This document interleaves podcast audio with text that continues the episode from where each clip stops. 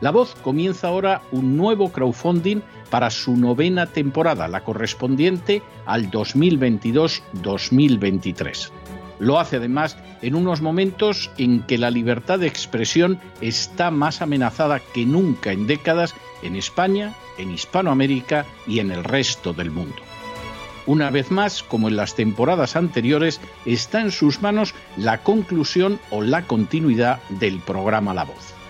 Debido a la crisis económica creciente, al cambio del dólar en relación con el euro y sobre todo a la censura del programa en redes con su correspondiente desmonetarización, en esta novena temporada nos vemos obligados a subir el objetivo hasta la cifra de 130.000 dólares.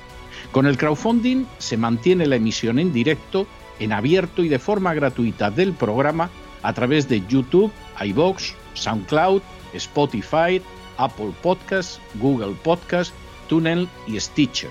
Además, por supuesto, de encesarvidal.tv. De hecho, es este crowdfunding el que permitirá poder seguir emitiendo en cesarvidal.tv, ya que sin la continuidad de la voz no puede haber continuidad de contenidos en ese canal televisivo. Si la voz, tras la conclusión de esta temporada, no pudiera regresar en el mes de octubre, quizá no sucedería algo tan grave. Una vez más, habría quedado de manifiesto como tantas veces a lo largo de la historia de las naciones hispanas, que para muchos es preferible quejarse, protestar o amargarse a enfrentarse de manera práctica con un problema concreto. No pasaría nada. La voz simplemente dejaría de emitirse por la sencilla razón de que no hay suficientes personas dispuestas a asumir el apoyo de su causa, que es la de la libertad y de la verdad la de la información independiente y la opinión rigurosa, la de la lucha contra las tiranías y contra aquellos proyectos que pretenden convertir en esclavos a los seres humanos. Si piensan que merece la pena seguir escuchando día a día la voz, son ustedes bienvenidos a la hora de contribuir al nuevo crowdfunding que permitirá que puedan escuchar este programa radiofónico una temporada más. Muchas muchas, muchas gracias por todo. God bless you. Que Dios los bendiga.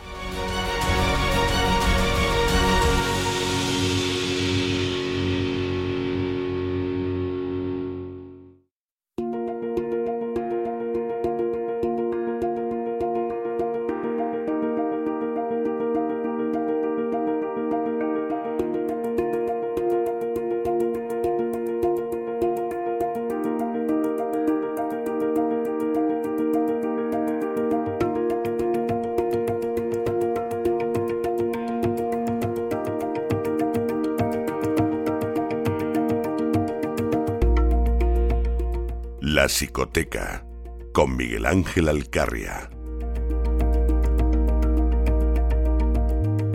Y ya saben ustedes que todos los miércoles aquí en el programa La Voz tenemos un programa doble y sesión continua relacionado con la salud. Empezamos siempre con la salud física, con el naturismo, con la vida sana, con Elena Kalinikova, pero luego nos adentramos en la salud mental, en la sanidad psicológica con Miguel Ángel Alcarria, que por cierto ya está con nosotros. Muy buenas noches, don Miguel Ángel. ¿Por dónde vamos a ir hoy? Muy buenas noches, don César. La semana pasada, perdón, dijimos que hoy íbamos a hablar de Ted Bundy, del considerado primer gran asesino en serie de Estados Unidos. Sin embargo, hechos recientes han obligado a una reformulación de la temática, así que no se asombre nuestra audiencia.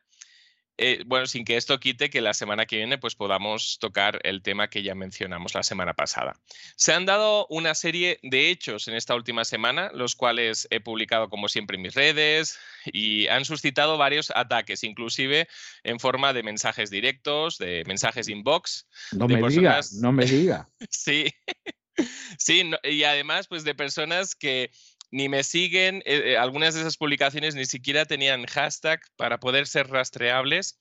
Eh, mm, la verdad no entiendo cómo han llegado a esas publicaciones y, a poder hacer esos comentarios. Obviamente les llama ataques, no porque muestren opiniones diferentes a la mía, que yo siempre estoy abierto al debate, eh, sino porque pues recibí mensajes de imbécil para arriba, ¿no? Entonces, pues eh, los hechos que han tenido lugar estos últimos días y sobre los que he expresado mi opinión, siempre como ya sabe don César, en defensa de los más vulnerables, que son los niños, son los siguientes, que en el más reciente debate, previo a las elecciones andaluzas, Teresa Rodríguez, candidata por Adelante Andalucía, dijo lo siguiente cuando Macarena Olona, candidata de Vox, se atrevió a criticar el contenido sexualizado que llega a algunos niños andaluces de en torno a los 10 años. Y decía así Teresa. Decía Woody Allen que nadie diga nada en contra de la masturbación, porque es hacer el amor con quien más te quiere, que es uno mismo. Yo lo recomiendo. Recordemos. Qué tontería más grande, por Dios. Hombre, vamos a ver, esa pavada dicha por Woody Allen en una película puede tener su gracia, ¿no?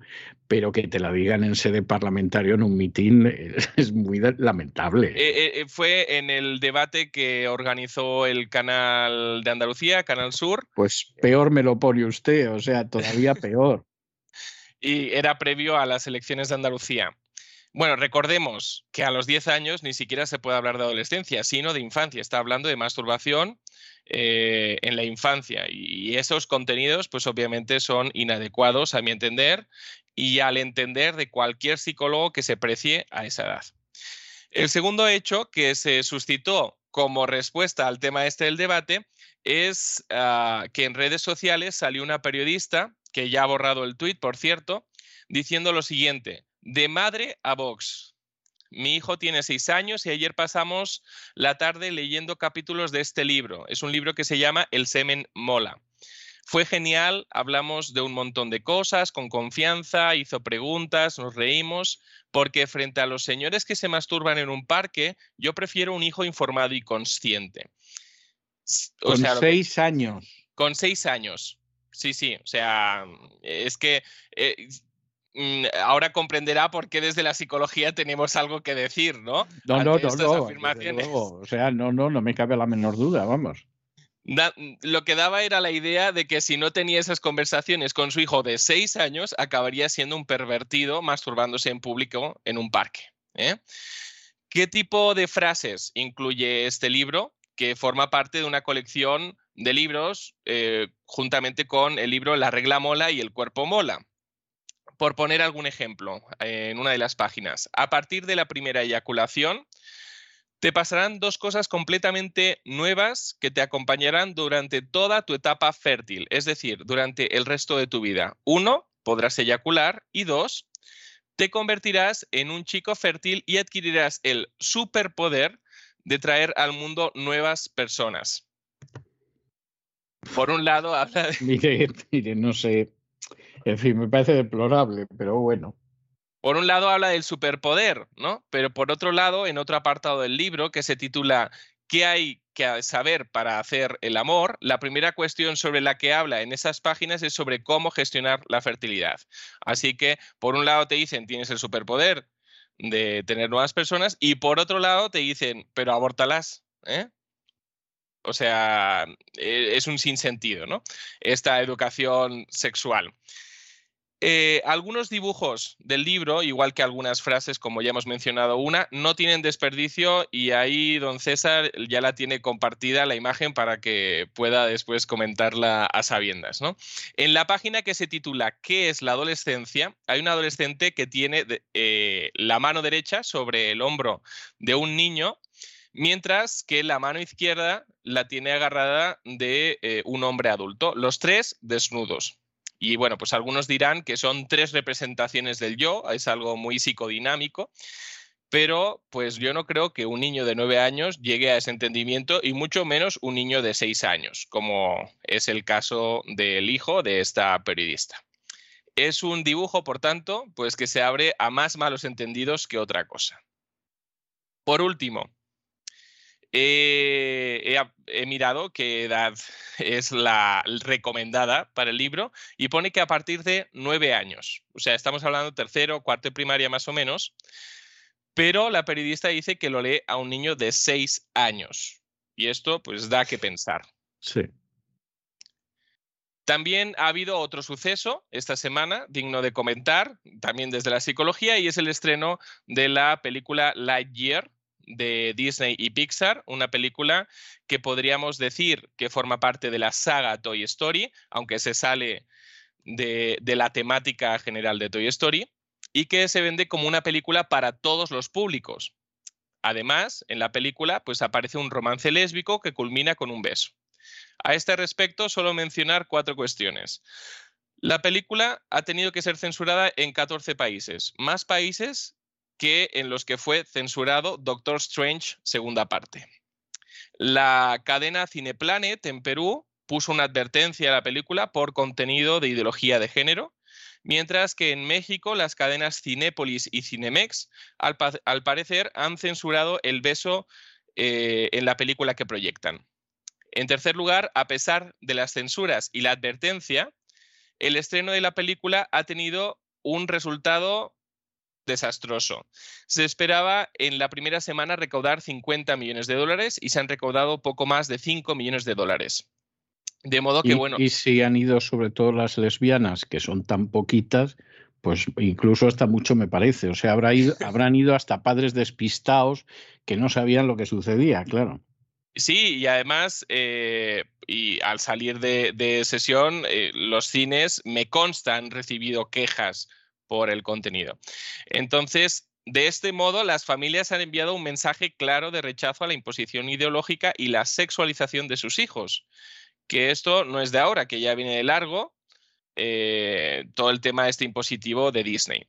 Obviamente, pues han salido mensajes de los productores que califican el rechazo de la película pues como retrógrado y homófobo, pero nada que ver, como vamos a hablar hoy. Por último, solo mencionar que Disney lleva un año en pérdidas. A pesar de eso, sigue en su tónica, ¿no? Que lo, que pone de manifiesto es una vez más que las familias están en desacuerdo con esa imposición y sexualización. Sí, parece obvio, sí. Sí, pero bueno, ya están anunciando que la próxima película, que se va a llamar Un Mundo Extraño, incluirá un personaje abiertamente gay. Entonces, ¿estamos hablando de homofobia? No, estamos hablando de protección a la infancia que igualmente eh, que estemos criticando esto no significa que podamos estar de acuerdo con otras cuestiones eh, de Disney en el pasado. Yo jamás he idealizado Disney y además diría que ni de niño me gustaban mucho los dibujos animados. Prestando atención. es que eso va, va por, por, sensibilidades individuales, que se diría hoy en día, ¿no?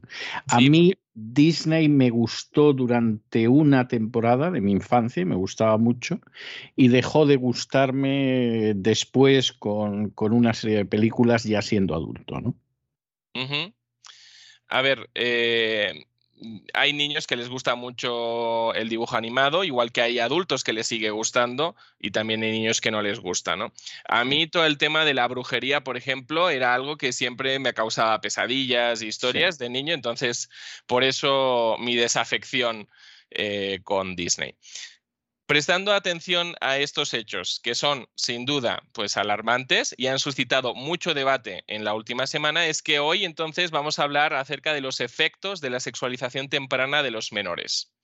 Algo sobre lo que debemos como población estar concienciados y actuar. Y yo creo que hay un gran sector de la sociedad, teniendo en cuenta el resultado de la película Lightyear y de los resultados económicos de Disney, pues que ya están despertando a una realidad que está dañando a nuestros menores. Con el término sexualización temprana nos referimos, y esta es una, definición eh, pues que no es estandarizada, ¿eh? no existe el diccionario de, este tipo de cuestiones. Nos referimos al proceso en el que socialmente introducimos a los menores antes de tiempo, de forma prematura, en el mundo de la sexualidad, llevándolos a mostrar no solo un comportamiento erotizado, impropio de edades eh, tempranas, de la primera infancia, sino una desviación en el concepto acerca de uno mismo y de los demás cayendo en la cosificación de la persona. Vamos a ir desgranando todo esto, no se preocupen. Es así como eh, al ver, por ejemplo, comportamientos muchas veces sexualizados en la infancia en aplicaciones como TikTok, que no sé, pues porque los padres a veces permiten pues que sus hijos tengan bailes así eh, muy de adulto eh, en estas aplicaciones, podemos decir que vivimos en una cultura sexualizada que deja en gran vulnerabilidad a los menores. Esta cultura sexualizada no solo la vemos en los contenidos impropios, muchas veces que se imparten en las charlas afectivos sexuales, son impropios para la edad para la que se imparten, sino que eh, lo vemos en otras cuestiones. En primer lugar, muchos juguetes que son dirigidos sobre todo a las niñas, muñecas que solo muestran una mujer erotizada, extremadamente maquillada y con características exageradamente estereotipadas, con, a lo mejor lo calificaría así usted, don César, con unos labios eh, de salchicha, ¿no? Sí, sí, sí, son unos labios que parecen dos salchichas, sí, sí, sí. Después vemos adultos que entonces también siguen esos modelos, ¿no? Eh, muchos dibujos también eh, serían muestra de esto, que cada vez eh, más están influenciados por la ideología de género y exponen contenidos difícilmente comprensibles para la infancia. No olvidemos que Buzz Lightyear es para todos los públicos, o sea, puede entrar un niño de dos años, uno de tres o lo que haga falta, con la incapacidad después que tienes de explicarles ¿no? o argumentarles por qué están viendo lo que están viendo. Y también podemos ver, eh, como muestra de esta cultura hipersexualizada, cantantes infantiles pues, que muestran actitudes que son impropias para la infancia, ¿no? Y esto, pues en nuestra época no lo veíamos, esto es algo muy reciente. Sí, sí. Debemos entender que esta sexualización daña profundamente el desarrollo normal de la infancia, y en tanto que atenta al buen desarrollo de la misma, no es sino una forma de maltrato o abuso al menor. Ya sé que estas palabras suenan muy fuertes, pero es una realidad. No estamos hablando, por tanto, eh, o no se puede hablar en estos casos, por tanto, de eh, homofobia y de otro tipo de cuestiones, sino estamos hablando de protección a la infancia. Después, pues cada uno respeta ¿no? Eh, lo que un adulto haga en su vida pero estamos hablando de, eh, la protección al desarrollo natural eh, que debe tener un menor. Y a este respecto, eh, pues solo mencionar eso. ¿En qué cuestiones afecta esta sexualización temprana de los menores si tenemos en cuenta pues toda la investigación que no es excesivamente, no es mucha, que se ha realizado al respecto. Hemos analizado toda esa documentación y vamos a hablar de esos efectos. En primer lugar, afecta a la percepción sobre uno mismo. El menor que es expuesto a este tipo de contenidos inadecuados para su edad, con mayor probabilidad padecerá de, en primer lugar, baja autoestima. ¿Por qué? Pues porque se comparará con esos ejemplos y esos modelos muestran características difícilmente alcanzables y eh, pues como están asociados a la capacidad de gustar a los demás y uno no tiene esas características, pues influirá directamente en su autoestima. Después estamos hablando. O a las hazañas, o a las hazañas sexuales. Yo recuerdo de la época en que yo ejercía la abogacía, que yo tenía un cliente que era ateo. O sea, quiero decir, pongo por delante ya que no era ni persona religiosa, ni creía en nada, ni cosa absolutamente parecida, era ateo y además lo decía y no sé hasta qué punto hasta se jactaba un poco de ello. Y recuerdo un día que me llegó al despacho y empezó a despotricar sobre el acercamiento que se hacía no solo a niños, sino a adolescentes de determinados materiales sexuales. Y mientras estaba despotricando, ante, tengo que reconocer, por lo menos una ligera sorpresa por mi parte, me dice, además, a estos críos los van a desgraciar, porque cuando esos críos de pronto vean que no pueden tener relaciones sexuales seis veces seguidas y que las relaciones sexuales no son como los materiales que les han enseñado, etcétera, etcétera, bueno, les va a entrar un complejo, una depresión y un sentimiento de inferioridad tremendo. Como yo nunca había estado expuesto a esto ni había hecho comparaciones, la verdad es que yo nunca había sufrido de ello, pero cuando se lo escuché a él, que tenía un hijo y una hija ya pasando de la infancia a la adolescencia, dije, hombre, pues este hombre sabe de lo que habla y no lo hace movido por unas creencias religiosas, sino meramente por el uso razonable del sentido común. Es que justamente eso, el sentido común. O sea, una persona con dos dedos de frente verá que esto sobre lo que estamos hablando tiene su coherencia y que obviamente pues debemos proteger a los menores, ¿no? Eh, este tipo de contenidos, además, ah, los que usted mencionaba, eh, de las charlas afectivos sexuales, eh, siempre lo que yo digo con respecto a esto es que no muestran límites, no explican qué es el amor y por tanto animalizan al ser humano. Eh, eso es algo grave porque mientras eh, animalizamos al ser humano, lo que hacemos es humanizar a los animales, ¿no? Y, bueno, pues al final esto eh, trae consecuencias como las que estamos hablando y vamos a seguir hablando. Entre otras, Trastornos alimentarios, pues claro, fruto de ese daño a la autoestima, fruto de un daño profundo a la imagen corporal, porque, bueno, pues como comentaban ustedes, creo que en la última mafia feminista, pues no hay mujer que se pueda parecer físicamente a una Barbie. Sí, sí, sí, sí. ¿Eh? Y eh, también pues da lugar a situaciones de depresión, porque obviamente pues hay una gran frustración eh, al no poder acercarse a esos modelos estereotipados eh, a los que nos lleva esta cultura hipersexualizada.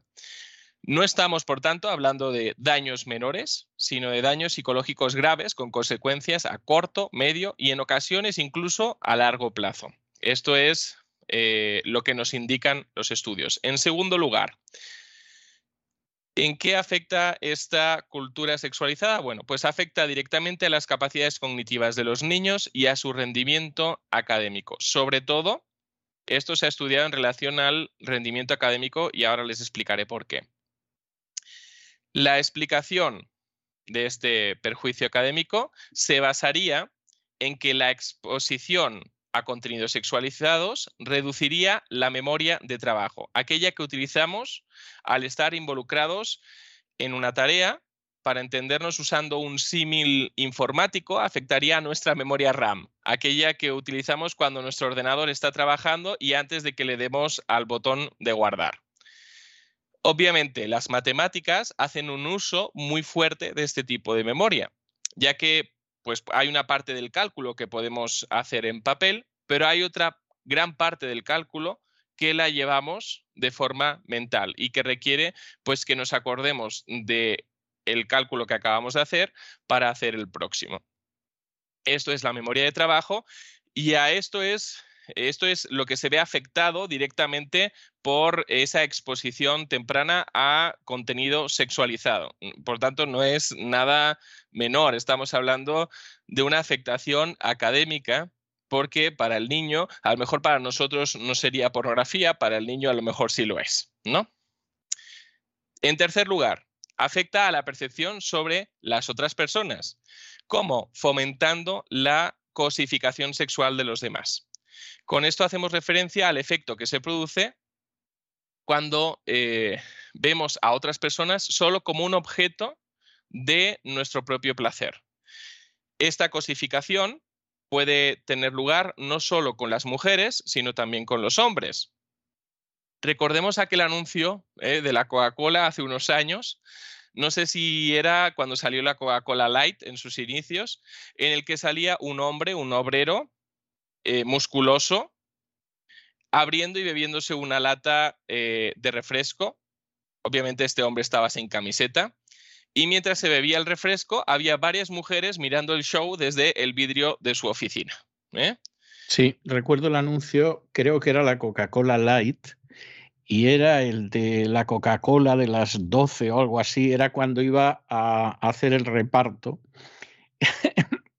Y esto fue tan popular en ciertos barrios femeninos que yo recuerdo que algún grupo de señoritas, señoras y señoritas que trabajaban en alguna empresa, no voy a dar más detalles, cuando aparecía cierto compañero de trabajo decían que era el de la Coca-Cola de las 12 o algo así, lo, lo, que decía el anuncio de las 10, no recuerdo qué hora era, pero le, conocían como el de la Coca-Cola de esa hora, ¿no? el, el del anuncio, sí. Bueno, pues estamos hablando de que entonces la cosificación es algo que nos rodea, ¿no? Eh, fruto de esa cultura hipersexualizada. En cuarto lugar, hay varios estudios que proponen que la sexualización podría estar relacionada con el abuso sexual y otras formas de maltrato. Justamente esto como consecuencia de la cosificación. Y no es nada descabellado, o sea, tiene su lógica. Así, no solo haría vulnerable al menor ante el abuso o el acoso de otra persona, sino que podría facilitar desde la ignorancia que este menor pudiera abusar de otros menores, sobre todo ya en edades más cercanas a la adolescencia. Y es aquí donde podemos reproducir, porque va como anillo al dedo, las palabras de Utopía de Tomás More, que dice así, si dejáis que sean mal educados y corrompidos en sus costumbres desde niños para castigarlos ya de hombres por delitos que ya desde su infancia se preveía tendrían lugar, ¿qué otra cosa hacéis más que engendrar ladrones para después castigarlos?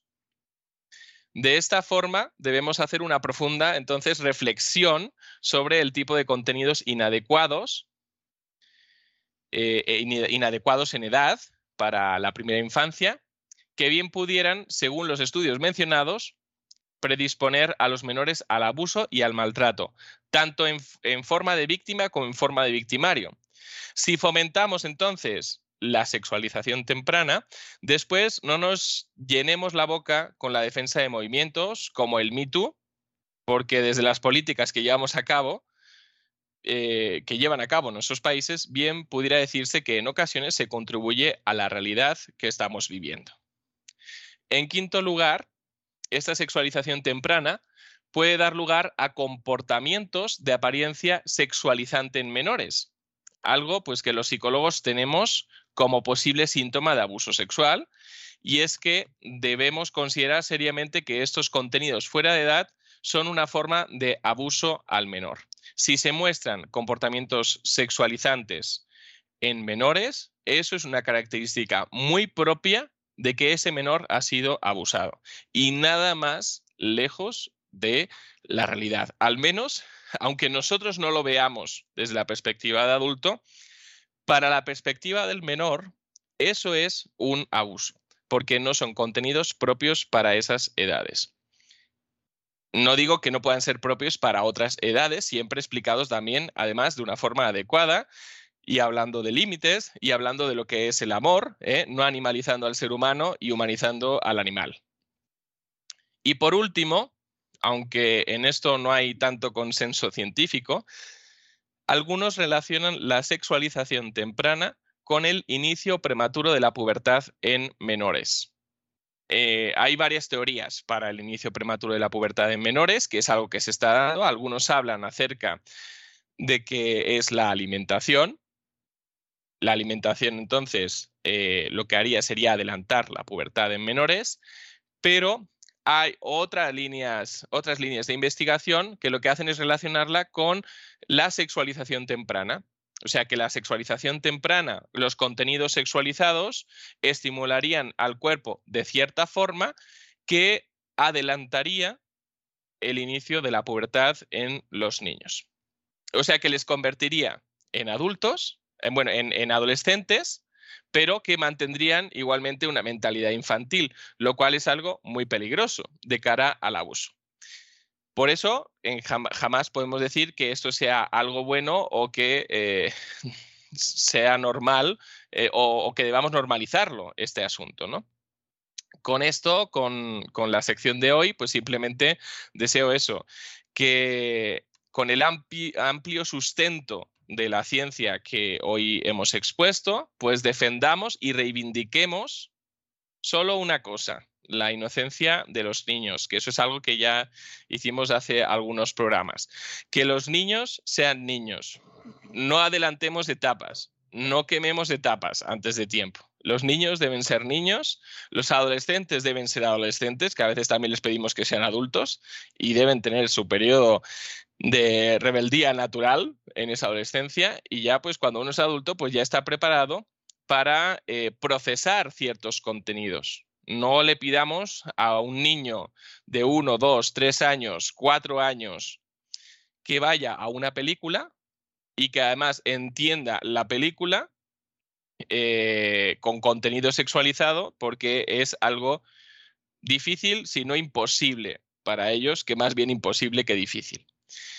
Y bueno, pues no quiero despedirme, don César, sin antes invitar a nuestros oyentes a la sección de la semana que viene, que como bien anunciábamos la semana pasada, pues Dios mediante sería hablar sobre Ted Bundy como tema central de nuestra conversación.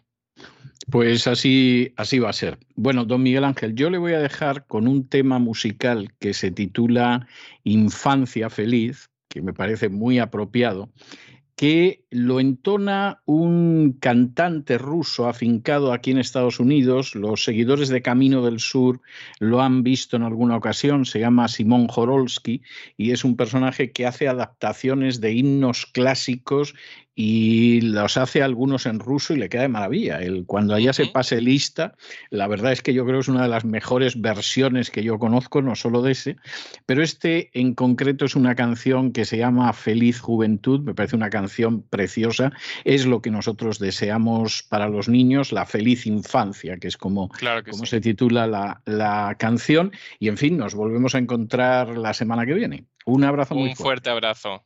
Pues con esta bellísima canción que se titula Infancia Feliz, hemos llegado al final de nuestra singladura de hoy del programa La Voz. Esperamos que lo hayan pasado bien, que se hayan entretenido. Con toda seguridad han aprendido ustedes más de una, dos y tres cosas útiles. Y los emplazamos para mañana, Dios mediante, en el mismo lugar y a la misma hora. Y como siempre, nos despedimos con una despedida sureña.